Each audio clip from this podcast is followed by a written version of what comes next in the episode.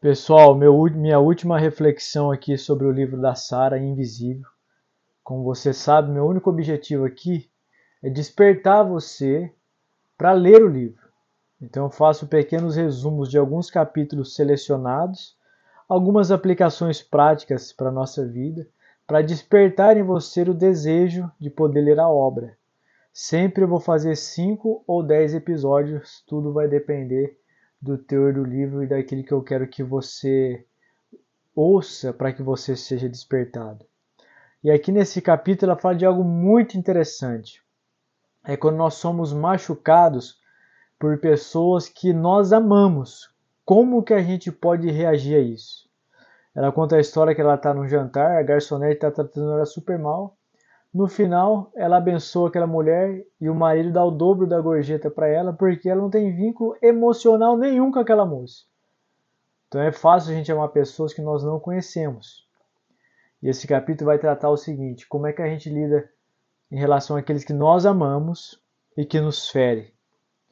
E ela vai dizer uma coisa: existe um propósito nessa, nesse, nessa relação de dor que nós muitas vezes vivenciamos está dizendo o seguinte: então, de certa forma, quem me trata mal está me dando um presente. O presente de me jogar nos braços de Deus.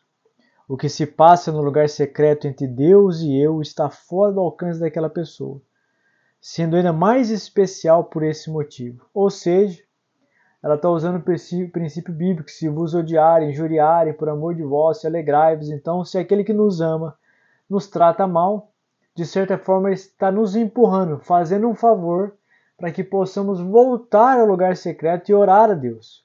Nesse tempo com Deus, onde esse terceiro elemento não está presente, é só você e Deus, ele não pode afrontar sua consciência nem machucar o seu coração, porque a dor que você sentiu emocional está sendo colocada diante de Deus. Então, independente do que eu e você possamos experimentar, a gente tem a possibilidade, a oportunidade de orar por essa pessoa para que Deus abra os seus olhos e ela entenda de uma vez por todas que esse caminho não é o caminho bíblico para a vida dele. Então a gente precisa ter uma segunda coisa que ela vai destacar aqui. Por que, que nosso coração é ferido quando alguém nos critica, nos maltrata, principalmente aqueles que nos amam? Porque de certa forma nós ansiamos por reconhecimento, por tapinha nas costas, por feedbacks positivos. Mas nada disso preenche o nosso coração, que é o que ela vai dizer aqui, ó.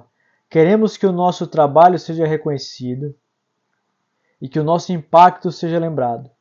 E será, mas somente por Deus. Nenhum ser humano pode nos dar um reconhecimento capaz de satisfazer os desejos mais profundos do nosso coração.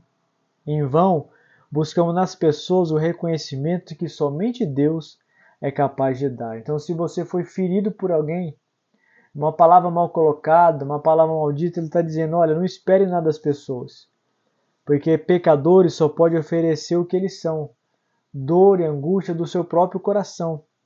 Então, a grande questão aqui é exatamente essa: que quando você for ferido, você possa recorrer a Deus, que é o seu advogado, e você orar por essa pessoa e começar a desfrutar da paz de Deus e começar a ouvir o que ele diz acerca de você que está escrito na palavra.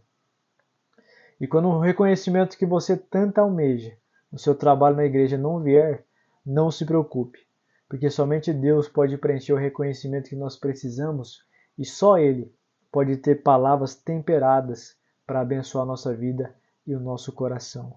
Deus te abençoe.